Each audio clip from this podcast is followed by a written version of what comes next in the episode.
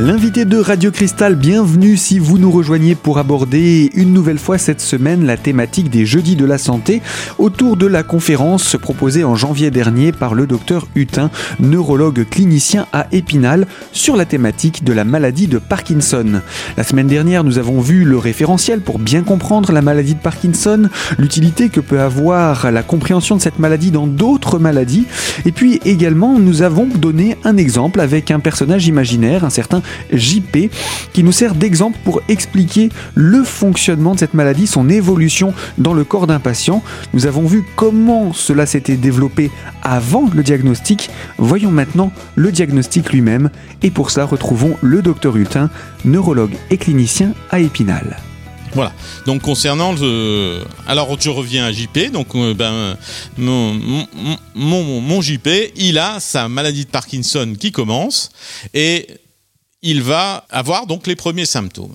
Donc ces symptômes sur lesquels le, neurologue, le médecin va diagnostiquer sa maladie de Parkinson, eh bien, sont toujours les mêmes. C'est ce qu'on appelle la triade parkinsonienne. Il faut que vous sachiez que, autre image aussi, la maladie de Parkinson, c'est un iceberg. Il y a le visible et le non visible. Le visible, c'est ce qu'on appelle les signes moteurs. Moteur, c'est le tremblement, c'est le ralentissement, c'est tout ce qu'on on, voit chez les gens qui ont un maladie de Parkinson et surtout s'ils ne sont pas traités. Et puis, il y a l'autre cortège des symptômes de l'iceberg qui est bien sûr très important et qu'on ne voit pas si on ne va pas les chercher. Hein, c'est les signes non moteurs hein, qui sont au moins aussi importants et qui bouffent la vie des gens de façon euh, très importante. Actuellement, par exemple, je fais une étude avec un interne en neurologie où on remet à, mes patients un questionnaire. On recense 30 points d'appel de vie quotidienne, hein, qui passent par les troubles du sommeil, par des tas de choses de la vie quotidienne, qui peuvent éventuellement être mis sur le compte de la maladie de Parkinson. Hein, qui ne sont pas visibles et pour lesquels des fois on peut améliorer les choses, mais s'ils n'en parlent pas, on ne le sait pas. Donc on, est, on essaye de faire ce recensement. Donc je vous dis, on, a déjà trouvé 30 questions qu'il faudrait poser à chaque fois aux, malades parkinsoniens pour voir si c'est s'ils l'ont ou pas et si on peut y faire quelque chose. Donc ça, c'est la face cachée de l'iceberg. Alors ce qu'on connaît tous, c'est le tremblement. Qui dit Parkinson dit tremblement. Il y a des choses à dire par rapport au tremblement. Déjà, quand on se met à trembler à partir d'un certain âge, la majorité des cas, c'est pas la maladie de Parkinson. Et en fait, c'est très simple de faire la différence au début entre une maladie de Parkinson qui provoque un tremblement et le tremblement habituel, qui est un tremblement bénin, qui peut être très très ennuyeux, mais qui s'appelle le tremblement essentiel. Le tremblement essentiel n'a aucun rapport avec la maladie de Parkinson. Il n'évoluera jamais que comme un tremblement. Ça peut devenir très. Vous savez, vous voyez des fois dans la, dans la rue des gens qui tremblent comme ça de la tête. Hein, vous en voyez partout. Ceux-là, ils n'ont pas Parkinson. C'est un tremblement essentiel. Le parkinsonien va trembler la tête exceptionnellement ou à la fin de sa, vie de Parkinson. C'est très rare. Vous voyez des gens qui écrivent ou quand vous invitez des gens, ils prennent la tasse à café et puis ils n'arrivent pas à prendre la tasse à café. Ça, c'est pas un Parkinson non plus. Le tremblement parkinsonien est un tremblement de repos, comme je vous l'ai dit tout à l'heure. C'est-à-dire que mon patient qui a son petit tremblement, qui est régulier, comme ça, comme s'il comptait ses sous, vous savez, ou qu'il émiette du pain, c'est décrit comme ça. Le tremblement parkinsonien, c'est ça et on émiette le pain, hein, ou on compte. voilà. C'est exactement ça. Et puis, dès qu'il va être en action, ça s'arrête. Un parkinsonien, au moins au début, va pouvoir euh, visser une vis, va pouvoir faire des gestes de précision. Donc, tremblement de repos et pas un tremblement d'action.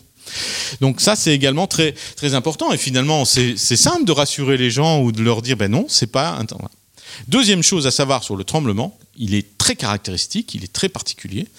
30% des Parkinsoniens ne tremblent pas et soit parce qu'ils sont traités, soit même au début. Ils n'ont pas de tremblement.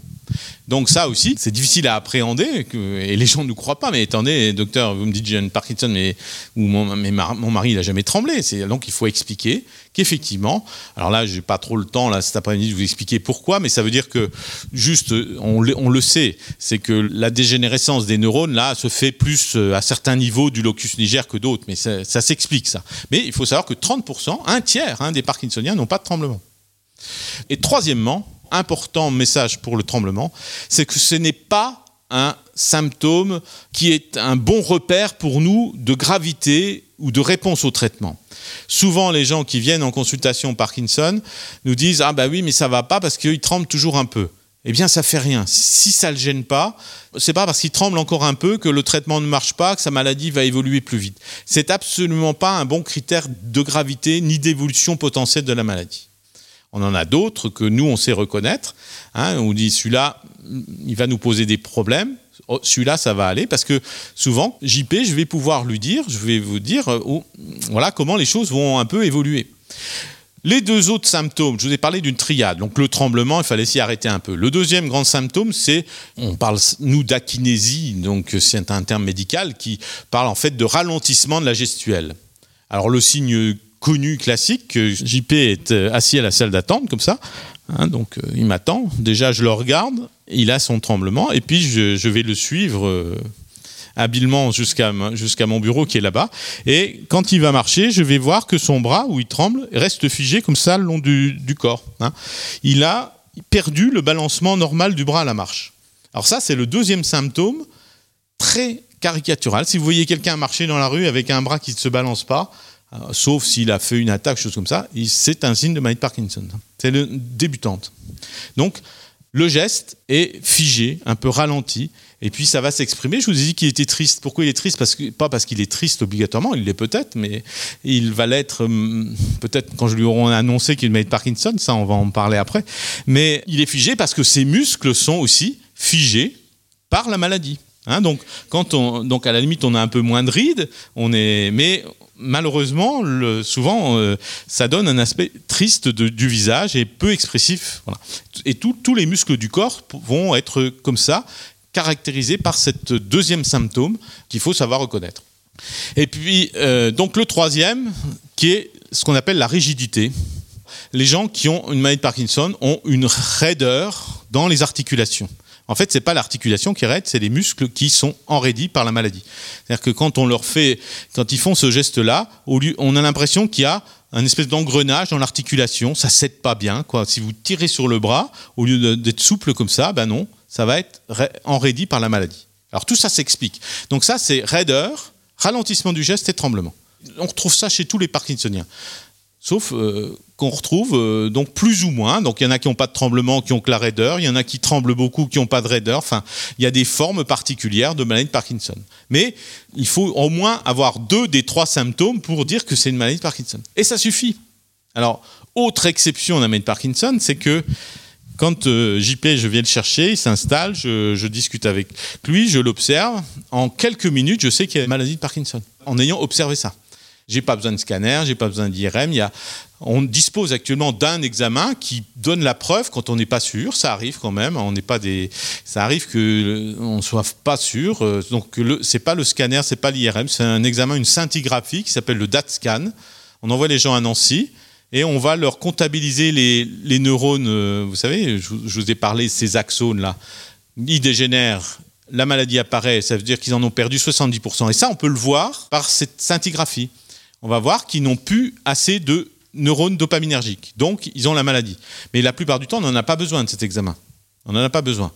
Avec les symptômes que je vous ai parlé, le médecin fait le diagnostic. Si vous regardez, il n'y a plus guère de maladie où euh, le médecin ne va pas se cacher derrière la certitude, surtout le cerveau, de la prise de sang, de la ponction lombaire, de, de tas d'examens. Non, moi je suis là, j'ai mon patient qui arrive, mon JP que je ne connais pas, que j'ai jamais vu, puis il va falloir que je lui annonce tout de suite qu'il a une Parkinson parce que je sais tout de suite. Voilà. C'est pas aussi évident que ça. Hein. Surtout quand il attend depuis six mois le rendez-vous, de savoir à quelle sauce il va être mangé. Donc d'une part, il faut annoncer le diagnostic, il faut expliquer les choses, il faut donner des repères, on y reviendra tout à l'heure. Le docteur Hutin, neurologue clinicien sur Épinal, pour nous parler de la maladie de Parkinson, cette maladie qui peut être rapide ou facile à diagnostiquer, comme vient de nous l'expliquer le docteur Hutin. Nous allons poursuivre cette conférence en compagnie de ce docteur dans quelques instants sur Radio Cristal pour la deuxième partie de notre magazine consacré donc à votre santé dans le cadre des Jeudis de la Santé organisés par la CPAM. A tout de suite.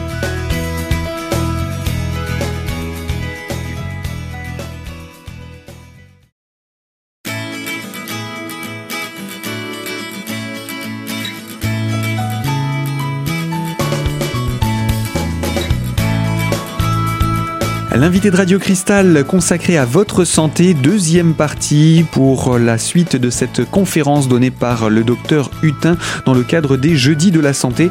Ce neurologue et clinicien spinalien nous parle de la maladie de Parkinson et euh, après le diagnostic, eh bien que devient la vie du patient et quel est le traitement qui lui est proposé? Nous allons découvrir cela en compagnie du docteur Hutin. Voilà, voilà comment se, commence souvent la vie du, malade parkinsonien. Hein. c'est sans examen complémentaire. Comment je vais avoir la certitude qu'il a bien ça?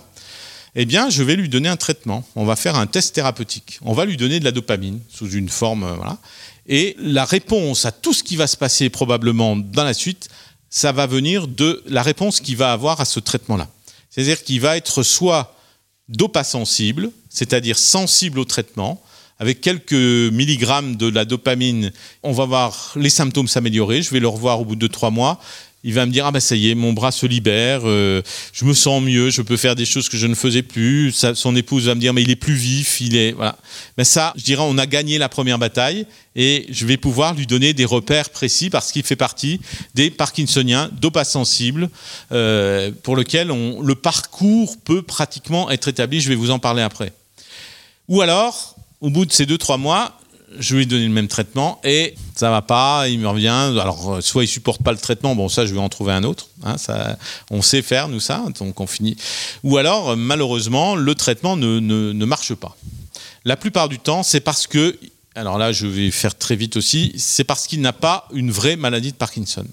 Parce que, malheureusement, le cerveau, c'est compliqué il y a ce qu'on appelle les, disons, les syndromes parkinsoniens atypiques. C'est des maladies qui représentent un nombre non négligeable. Sur 100 patients qui viennent nous voir pour suspicion de maladie de Parkinson, il y en a au moins 20 qui n'ont pas justement la maladie de Parkinson sensible au traitement avec l'évolution dont je vous parle. C'est comme euh, il y a, vous savez, des diabètes, je prends souvent le parallèle du diabète, il y a des diabètes simples, un peu de régime, hein, quelques comprimés, et puis hop, il n'y a plus de diabète, il n'y a pas de complications. Et puis il y a des gens qui vont avoir à peu près le même diabète au début, et qui vont faire des complications oculaires, à qui on va être obligé de donner de l'insuline. Enfin, c'est un petit peu la même chose. Je ne peux pas trop vous expliquer le, pourquoi, mais on sait pourquoi. Hein, on sait parce que une des explications, c'est cette fameuse synucléine dont je vous ai parlé. Elle ne va pas être exactement la même et elle va se déposer ailleurs dans le cerveau, en plus de la substance noire. D'emblée, on a, on, a perdu la première bataille. Et le combat va être plus rude pour le patient, et surtout pour le patient et pour son entourage. Donc il faut savoir qu'il y a des syndromes parkinsoniens atypiques qui sont loin d'être exceptionnels et qui nous posent énormément de problèmes pour nos patients. Tout ce, que ce dont je vous parle là, c'est la maladie de Parkinson classique. Mais il faut savoir. Et c'est pareil pour la maladie d'Alzheimer. Maladie d'Alzheimer, c'est même 60%. 40% des gens suspects d'Alzheimer, en fait, n'ont pas un vrai Alzheimer. Ils ont des maladies apparentées, qui sont plus complexes, qui peut expliquer les échecs de certains traitements et que des choses que je vous dis là ne peuvent pas s'appliquer obligatoirement à tout le monde. Hein. Donc, à trois mois, je revois mon patient et je lui confirme le diagnostic. Ça permet un peu de, voilà, pas brutalement lui dire, euh, voilà. Donc en plus, c'est plus facile à dire si il a bien répondu au traitement. Déjà, il se sent mieux.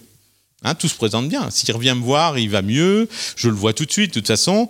Et puis, euh, bon, ben là, on va pouvoir dire, euh, ben, je vais pas vous guérir, Monsieur JP, mais on va se donner des, projets. On va, on va trouver des choses. Et puis c'est là où je vais essayer de voir avec lui déjà toute cette face cachée de l'iceberg.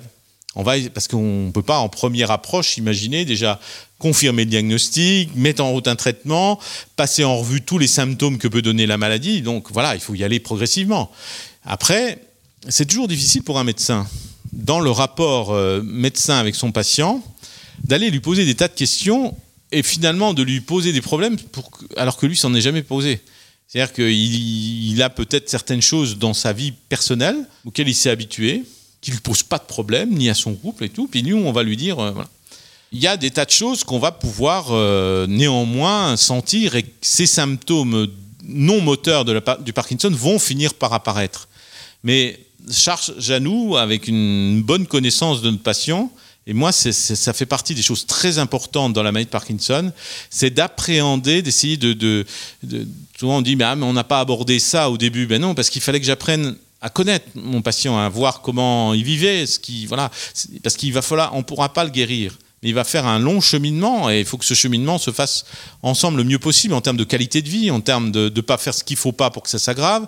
voilà. Donc, ces, ces, symptômes non moteurs, on va progressivement les, les évoquer. Alors qu'est-ce que c'est que ces symptômes non moteurs? Les premiers, ça tourne autour de la sphère digestive et urinaire. On a parlé de constipation. On a aussi euh, des problèmes urinaires qui peuvent euh, survenir la nuit. Alors chez l'homme, c'est difficile des fois à distinguer de problèmes de prostate. Les, parkinsoniens peuvent se réveiller trois, quatre fois la nuit. Les autres problèmes peuvent être d'ordre justement au niveau du sommeil presque la moitié des Parkinsoniens ont des problèmes de sommeil, soit d'insomnie, soit d'hypersomnie, soit de somnolence la journée, soit voilà. Et en plus, Là, c'est très important, c'est que la régulation du sommeil peut avoir des effets positifs sur la prise en charge de la maladie. Donc là, c'est important de les, avoir. Vous connaissez le syndrome d'apnée au, cours du sommeil. Vous savez, ces gens qui ronflent, qui arrêtent de respirer, puis qui, ça les fatigue, ils deviennent de plus en plus irritables, dépressifs, ils dorment la journée, euh, la nuit, ça crée des tas de problèmes. Et ça, on en voit beaucoup plus chez les parkinsoniens que chez les gens non parkinsoniens, en fréquence. Les douleurs un parkinsonien est plus qu'un autre sujet à des douleurs. Alors les douleurs ont plein d'origines. Il y en a une qui est connue, ça s'appelle le syndrome des jambes sans repos. Il y a des gens non parkinsoniens qui ont ça, mais c'est plus fréquent chez les parkinsoniens. C'est-à-dire que vous vous couchez le soir et vous avez des impatiences dans les jambes.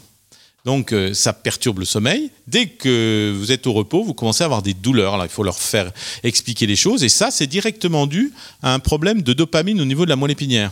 Hein. Donc les Parkinsoniens ont plus de jambes sans repos et ça se traite. Ils peuvent avoir des douleurs parce que, vous savez, je vous ai dit que le Parkinson était plus d'un côté. Alors mon JP, il va avoir tendance progressivement à pencher d'un côté. Donc ça favorise l'arthrose au niveau de la colonne. Donc des douleurs d'origine euh, rhumatologique vont pouvoir apparaître plus facilement. C'est pas le maladie de Parkinson elle-même qui fait mal, ça ne provoque pas de douleur, ça provoque des douleurs par les conséquences musculaires d'équilibre général du corps que ça va entraîner hein, le, plus souvent. L'autre grand thème de la face cachée de l'iceberg de, cette maladie, euh, mais comme dans beaucoup de maladies, mais encore plus dans la maladie de Parkinson, c'est globalement la problématique psychologique, psychiatrique et cognitive. Alors ça, c'est plus difficile à appréhender. Il y a trois grands chapitres finalement. Quand on dit psychologique, c'est la réaction psychologique, c'est l'angoisse. Les, les Parkinsoniens ont un fond d'anxiété plus important que les autres. La dépression, la dépression, elle est liée à l'apparition de la maladie comme d'autres maladies, mais elle est aussi endogène, comme on appelle probablement. Ce défaut de dopamine va favoriser aussi la dépression chez ces gens-là.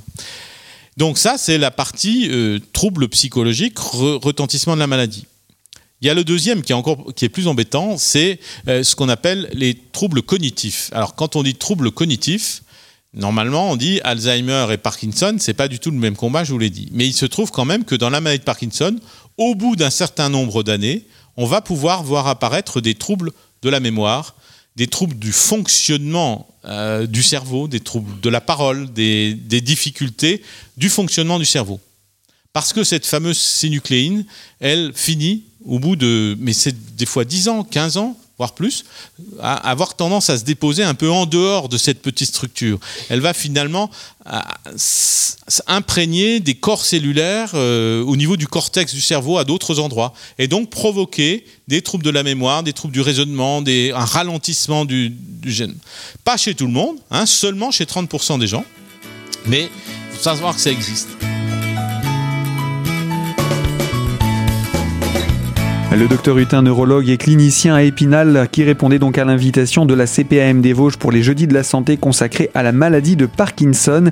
Et il nous parlait donc de cette souffrance, mais aussi des troubles dans la maladie de Parkinson. Alors il y a d'autres troubles hein, encore à présenter avec vous. On va en parler, euh, docteur Hutin, dans quelques instants pour poursuivre sur cette conférence autour de la thématique de la maladie de Parkinson. A tout de suite sur Radio Cristal.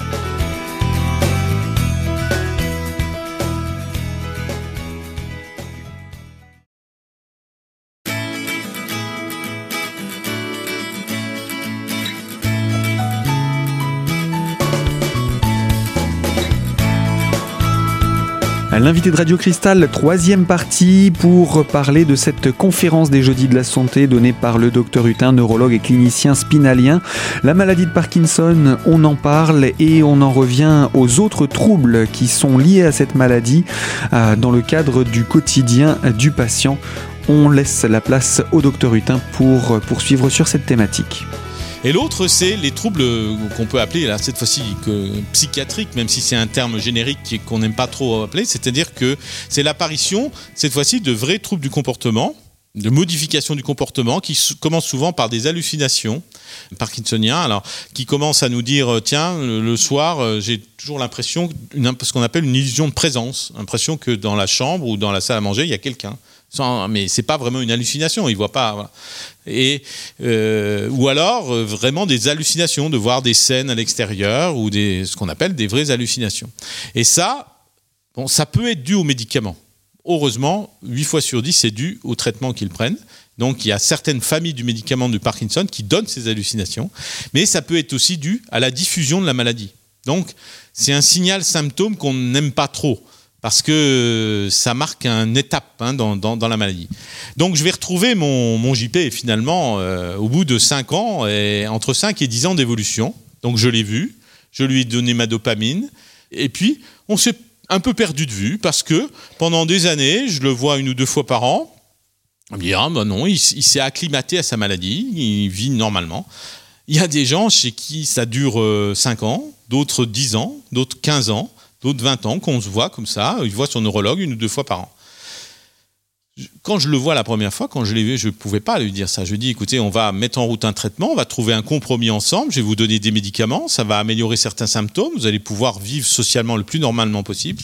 Et je vais lui dire de plus en plus, et ça on insiste énormément, lui dire, maintenez le plus possible une vie normale et surtout une activité physique régulière. Et ça, c'est pas simplement, vous savez, comme on dit, oh, c'est bien d'avoir une activité physique, c'est important pour, euh, ben, pour le bien vieillir ou pour maintenir, euh, pour les maladies cardiovasculaires. Mais on sait maintenant, de façon scientifiquement démontrée, que dans toutes les maladies neurodégénératives, eh bien, une activité physique, je dis bien physique régulière, c'est-à-dire une marche, euh, type marche un peu nordique si on peut, hein, pendant trois quarts d'heure, trois fois par semaine, vous retrouvez les gens un an, deux ans après avec le même traitement, avec la même maladie, ils vont incontestablement mieux. Et ça, c'est maintenant, euh, voilà. Alors, ce qu'on craint toujours, c'est la réduction physique chez ces patients parkinsoniens à cause de, problématiques, euh, par exemple, d'autres euh, problèmes de hanche, un, parkinsonien qui va faire un AVC qui peut plus marcher, sa maladie va s'aggraver à cause de le simple fait de ne plus avoir d'activité physique. Quoi. Donc l'activité physique, là aussi, va être important. Donc mon, mon, patient va maintenir, il va continuer à faire des randonnées en vélo, il va faire des, tas de choses, et puis sa maladie va pouvoir, eh ben je le, voilà, il n'y a pas de problème. Il n'y a pas de problème. Et on appelle ça la lune de miel. Hein, les, les, les, les, médecins ou les bon, on n'aime pas trop ce terme-là parce que comment peut-on avoir une lune de miel? Souvent, les gens me disent entre avec une maladie, mais bon, ça.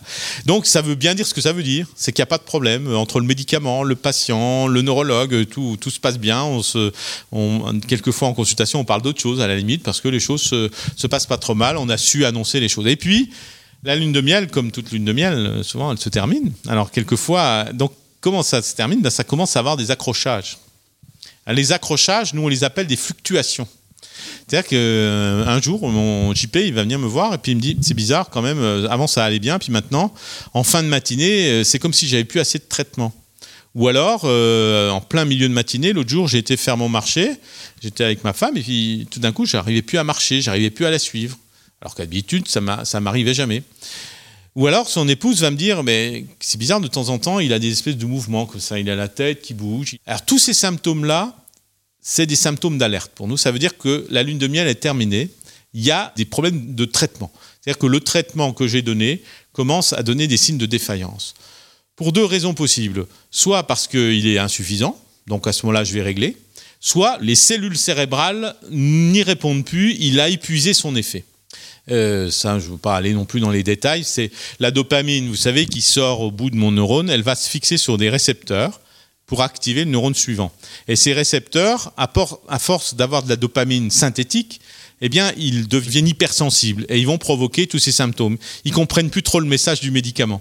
Et donc, ça commence à, fluctuer. Donc, des jours ça va, des jours ça va moins bien. Le matin, ça va. Voilà. Donc, ça, ça s'appelle les fluctuations. Et ces fluctuations sont un signal que le patient rentre dans une deuxième époque de sa maladie, où ça va être un peu plus compliqué. Alors on va se poser une question, c'est là qu'on se pose la question de l'opération en général. Donc quand les fluctuations apparaissent, on se dit les médicaments ne marchent plus, on a d'autres techniques de traitement qui vont pouvoir lui être proposées pour finalement repartir dans une nouvelle lune de miel pour peu qu'il soit suffisamment jeune, qu'il n'y ait pas de contre-indication, on peut clairement euh, envisager ce, type de traitement. Donc c'est ce qu'on appelle la période des complications. Ça peut durer pas mal d'années aussi si on arrive à trouver un compromis. Soit il est opéré, soit on a changé son traitement, on lui a mis un traitement par pompe, on a, des moyens de faire face à l'échec de la première stratégie de traitement. Hein. Au début, c'est des comprimés toutes les 4 heures. On adapte. Après, donc, ça devient plus compliqué. Donc on a des moyens et puis quelquefois on arrive, euh, il y a des, souvent même des gens à les restabiliser pour des années et des années. Et puis il y a un moment où, euh, ben, comme je vous l'ai dit, comme le corps cellulaire, il y en a plus beaucoup, la maladie a continué à faire son travail pendant toutes ces années. Et là, j'ai plus beaucoup de choses pour lesquelles m'appuyer pour donner un traitement, pour répondre. Et là, ça devient plus difficile. Ça devient plus difficile. On est dans la phase de maladie de Parkinson évoluée où euh, plein de symptômes euh, de l'iceberg, c'est comme si l'iceberg ressortait, si vous voulez. Les symptômes dont je vous ai parlé, la dépression, les troubles psychotiques, tout ça, l'iceberg se renverse, les signes moteurs, tout, prend de l'ampleur.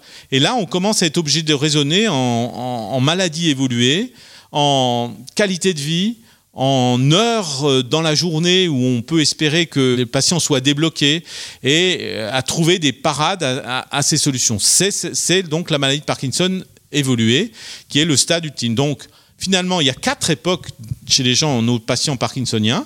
Il y a l'époque pré-symptomatique, hein, le perte de l'odorat, euh, tout ça pendant des années où ils vivent normalement. On ne va pas les embêter à leur dire qu'ils ont une maladie de Parkinson. Après, il y a la phase de début, la phase d'entrée dans la maladie, lune de miel, deuxième phase. Troisième époque, c'est les complications, où le traitement initial devient partiellement inefficace, où il faut changer le fusil d'épaule et donner des traitements quelquefois plus agressifs.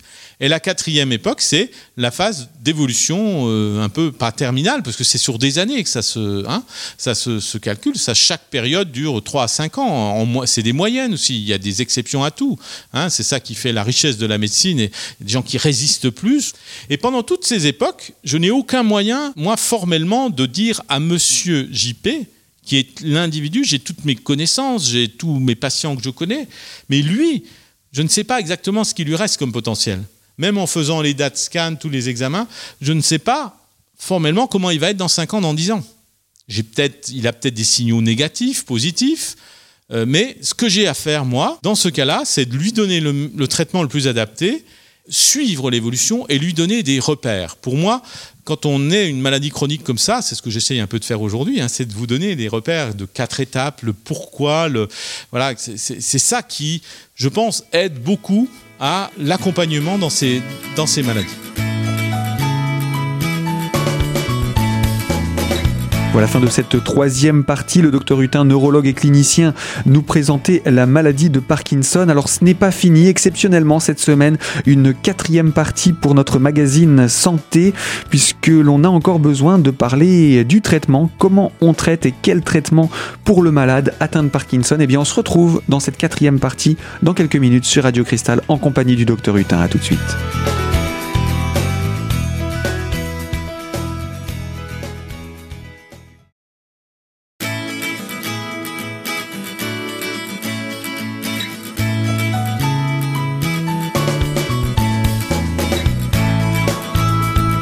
L'invité de Radio Cristal, exceptionnellement une quatrième partie pour parler de votre santé avec la CPAM et les jeudis de la santé. Un invité qui est le docteur Hutin, neurologue et clinicien pour parler de la maladie de Parkinson. Pour conclure cette conférence qu'il a donnée au mois de janvier dernier, nous parlons maintenant des, du traitement. Donc comment on traite le patient, quel est le traitement adapté pour un malade atteint de Parkinson? Eh bien tout cela, nous allons le conclure avec le docteur Hutin. Après, quand les symptômes vont commencer, pendant toute la vie du Parkinsonien, ça va être un compromis entre trois choses. Le patient, ce qu'il attend de moi, c'est-à-dire qu'on a une discussion avec nos patients, on leur dit voilà, vous avez une maladie de Parkinson, on fait le petit test aux médicaments, hein, elle est sensible aux médicaments. Maintenant, il faut que je vous donne un traitement ni trop fort, ni trop faible, pour que vous puissiez vivre socialement le plus normalement, faire ce que vous voulez, mais en même temps pas vous en donner trop, parce que si je vous en donne trop, la lune de miel, elle va être plus courte. Donc, euh, comme le traitement trop fort au début, ça peut être nocif. Ben, il y a tout un équilibre, un compromis à trouver, donc il faut apprendre à connaître nos patients. Moi, je connais les armes que j'ai à disposition, je connais mes limites, et il faut que je les adapte à la maladie de Parkinson de JP qui ne sera pas la même chose que la maladie de Parkinson de Madame X ou de Monsieur Y. Il faut absolument qu'on... C'est individuel le traitement en fonction de tas de paramètres. Donc il va sortir avec un traitement qui va comprendre plus ou moins de la dopamine. Alors tous les traitements de la deuxième période ou de la troisième, puisque j'ai parlé de présymptomatique, sont basés sur le même raisonnement. C'est ce qu'on appelle la stimulation dopaminergique continue. Alors qu'est-ce que ça veut dire? Ça veut dire que mes petits récepteurs là en bout de chaîne au bout d'un certain temps, ils comprennent plus. je prends une gélule, il y a plein de dopamine qui arrive tout d'un coup. Euh, voilà, ça suffit, j'en peux plus. Moi, je veux un peu de dopamine régulièrement, juste ce dont j'ai besoin, mais tout le temps. Je veux être stimulé en permanence. On a deux autres moyens, on a plusieurs moyens de le faire. C'est donc d'une part l'intervention chirurgicale. C'est finalement, pour simplifier, ni plus ni moins que de faire une stimulation dopaminergique continue. C'est en fait mettre un neuropacemaker au niveau du cerveau. Cet appareil donc envoie des stimulations par le biais d'une électrode, d'un fil électrique qui passe sous la peau et qui rentre dans le cerveau à un endroit donné. D'accord. Donc c'est ça le principe de l'intervention chirurgicale. Ça paraît tout simple comme ça, mais il a fallu découvrir, et c'est un Français qui a découvert ça à Grenoble, hein, qui était le professeur Ben Habib, qui a eu des reconnaissances il n'y a pas longtemps aux États-Unis, qui a trouvé qu'on pouvait trouver une parade très intéressante en de Parkinson. C'est ça l'intervention chirurgicale. Alors c'est ce qui est fait dans la majorité des cas. Donc les gens opérés qui ont ces pacemakers, voilà, qui marchent en permanence. Le problème, c'est que cette intervention ne peut être faite qu'avant 70 ans parce qu'après, il y a trop de risques d'aller enfoncer une électrode dans le cerveau. Hein, il y a des complications. Donc, il faut le faire suffisamment tôt. Alors, quand on ne peut pas opérer, et il n'y a que 7 à 10% des Parkinsoniens, je crois, hein, qui sont opérés. Hein. maximum, maximum. Parce qu'il y a toujours des contre-indications. Si vous avez fait un jour un infarctus, si vous êtes sous anticoagulant, il y a plein, plein de choses qui font malheureusement qu'on ne peut pas opérer les gens. Alors si on ne peut pas opérer, on a trouvé un autre moyen, toujours avec le même objectif, qui est ce qu'on appelle la stimulation avec dopaminergie continue. Et donc on, on propose aux patients une pompe c'est la même chose que chez le diabétique aussi. Vous connaissez peut-être la pompe à insuline. C'est une pompe à, à apoquinon, ça s'appelle. Alors c'est le, nom du médicament qu'on met dedans. Alors tous les matins, une infirmière vient remplir cette pompe d'une certaine dose et toute la journée, la pompe, au débit que j'ai décidé, va lui envoyer dans le sang le médicament qui va aller agir sur ses centres de Parkinson. Et ça, c'est un excellent compromis par rapport à l'intervention. Le problème, c'est la contrainte du passage infirmier tous les matins hein, et d'avoir toujours cette pompe hein, en, permanence. Mais ça donne des résultats remarquables. Voilà, ça c'est euh, quelque chose en fait qui existe depuis, depuis longtemps, mais qui a pu être utilisé beaucoup plus facilement par les neurologues parce qu'ils maîtrisent mieux l'outil et parce que maintenant, il y a sur le territoire des gens, des prestataires de services qui nous aident à accompagner les gens, qui vont au domicile, qui mettent en place, et vous avez quelqu'un ici qui sait bien faire ça. Et donc, cette pompe est devenue aussi l'arme thérapeutique quand, voilà, quand la, maladie de Parkinson évolue. Le problème, c'est que ce n'est pas la dopamine. Le problème pour l'instant, c'est que les progrès qui vont arriver, c'est des médicaments autres, parce que l'arsenal, il est un peu... Euh, on a encore besoin d'autre chose. Il y a des nouveaux médicaments qui vont apparaître. On va pouvoir probablement apporter la dopamine par la pompe, parce que ça, c'est une fausse dopamine. Enfin, je, fais simple. Euh, c'est pas le vrai traitement. On s'ingénie à trouver comment apporter régulièrement la dopamine. Alors, on essaye de, mettre en place des installations par, euh, vous savez, comme dans l'asthme, là, euh, par voie bronchique. On essaye des patchs. Alors, il y a des patchs déjà qui existent, il y en a d'autres qui vont être mis sur le marché. On essaye éventuellement, on propose de mettre des tubes dans l'intestin pour apporter la, la dopamine, pour que le malade en ait régulièrement. Toujours dans ces phases évoluées de la maladie, pour lui rendre à nouveau un maximum d'autonomie physique. Donc c'est ça, voilà les, traitements de base de la maladie de Parkinson. Dopamine sous toutes ses formes, traitement de stimulation continue par chirurgie ou par pompe, plus ou moins évolué, et puis tous les médicaments que l'on peut utiliser pour traiter la face cachée de l'iceberg. On, peut, ah, on a des médicaments qui marchent contre les hallucinations, on a des médicaments pour la douleur des jambes sur repos, on a, voilà, mais il faut en parler, et, on a aussi des complications des traitements. Voilà l'arsenal thérapeutique dont je vais disposer, dont je vais discuter avec mes patients, et sur un cheminement qui peut durer 15 ans, 20 ans, et des patients qu'on suit depuis très longtemps et que, pour lesquels ça se passe ainsi.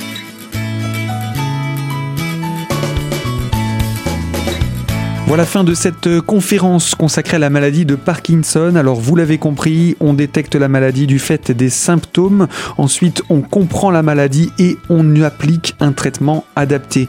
Bien entendu, il faut tout au long de ces étapes assister également l'aidant et cela peut se faire grâce au tissu d'association du bassin spinalien. Voilà pour ce qui était à rajouter important à ne pas oublier autour de la famille euh, du malade atteint de Parkinson. Fin de cette conférence avec le docteur Hutin. Prochaine conférence, les plantes vertes, amis ou ennemis, ce sera ce jeudi 25 février dans le cadre des rendez-vous proposés par la CPAM des Vosges, les jeudis de la santé. Tous les renseignements donc, ce sera à la résidence Bon Repos à 14h30 à la salle de conférence à Épinal 20 quai Michelet. Pour en savoir davantage, vous pouvez contacter le pôle santé de la ville d'Épinal au 03 29 82 54 17 ou encore vous rendre sur le site dans la rubrique Votre caisse. Fin de ce magazine santé avec Radio Cristal. Moi je vous dis à très bientôt pour une toute nouvelle thématique.